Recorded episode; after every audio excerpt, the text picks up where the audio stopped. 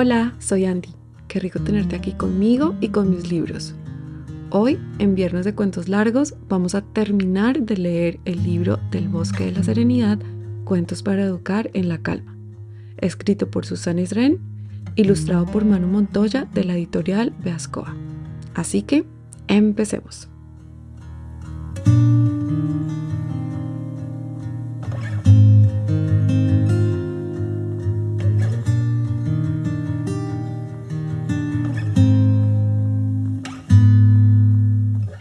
La osa May y las abejas gigantes.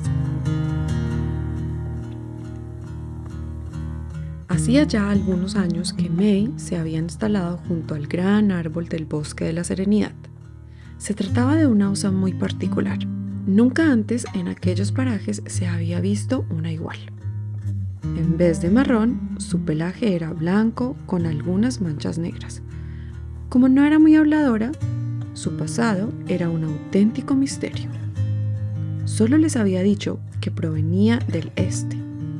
May se pasaba buena tarde del tiempo meditando y únicamente salía de casa en contadas ocasiones. Cuando desapareció la ranita Coco, los habitantes del bosque de la Serenidad estaban muy agitados, sobre todo sus padres, Emi y Lolo, que a punto estuvieron de partir hacia el bosque oscuro para encontrarlo.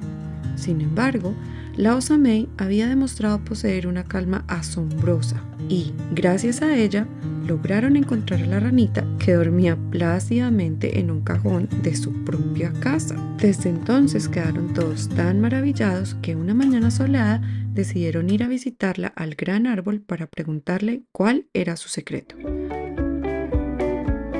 Cuando llegaron, la osa se encontraba levitando sobre las ramas.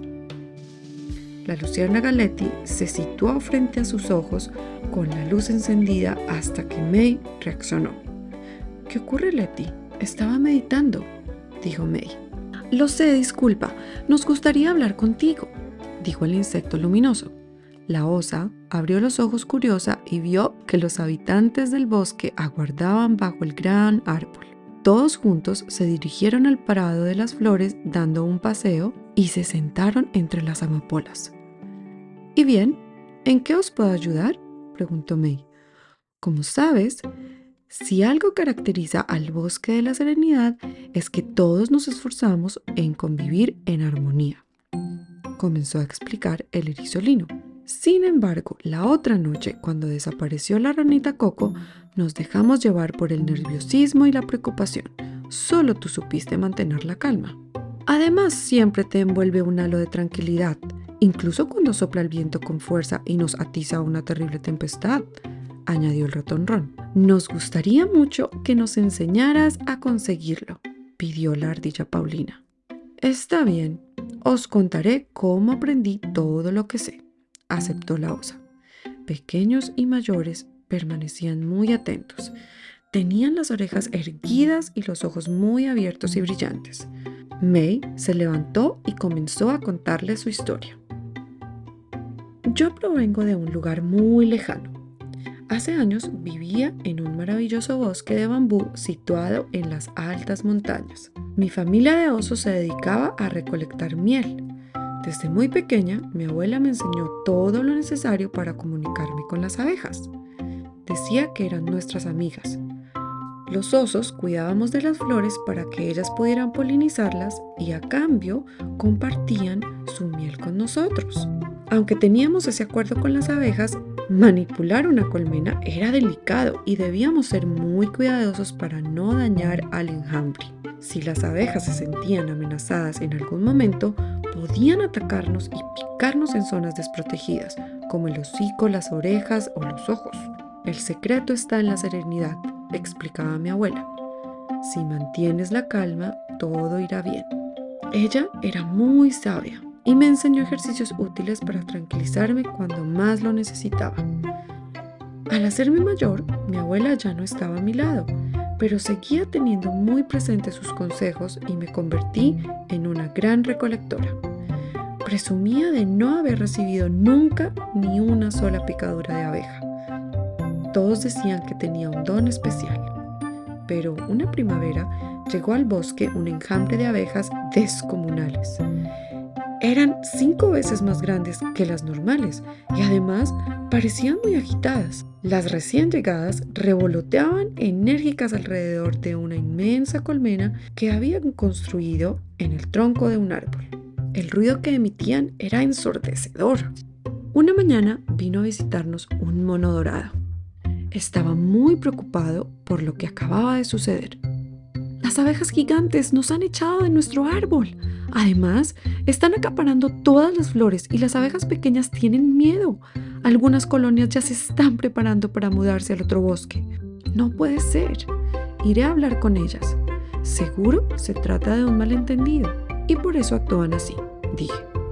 Es muy peligroso, May. Desconocemos la forma de pensar y de actuar de estas abejas.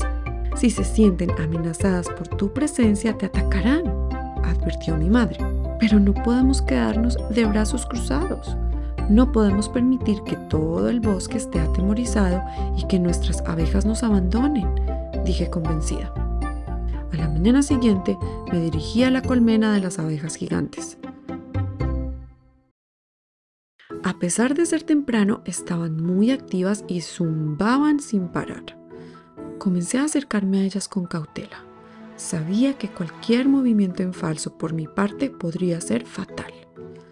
Fui lo más cuidadosa posible, pero quiso la mala suerte que sucediera algo terrible. Sin poder evitarlo, tropecé con la raíz de un árbol y caí al suelo, causando un fuerte ruido y una gran polvareda.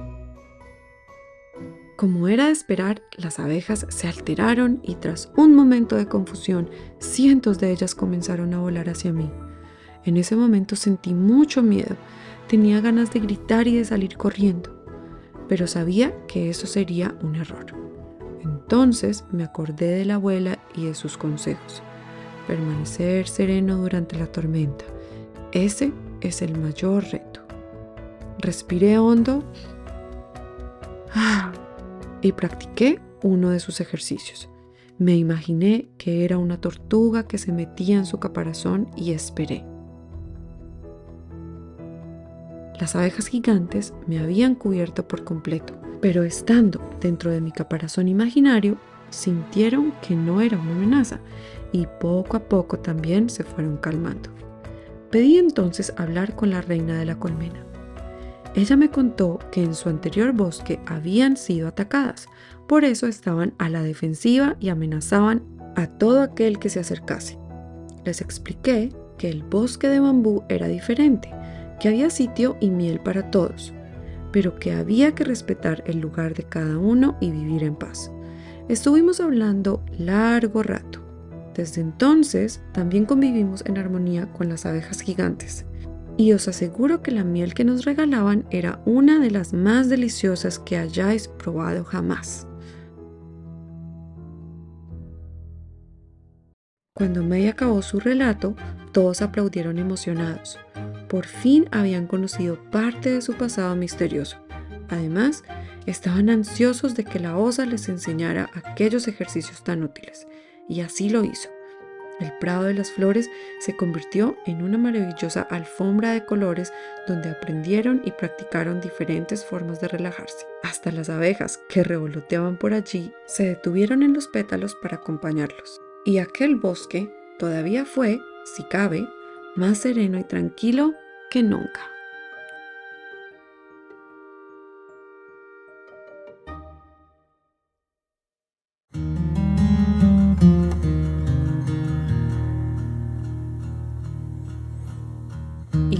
Colorado, este cuento se ha terminado.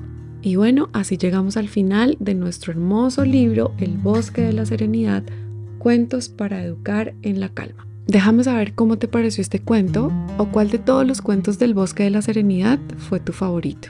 Puedes compartir tus respuestas conmigo a través de mi Instagram o de mi correo electrónico. Espero que tengas un resto de día muy lindo y recuerda, que en cada libro siempre hay un universo nuevo por explorar. Bye.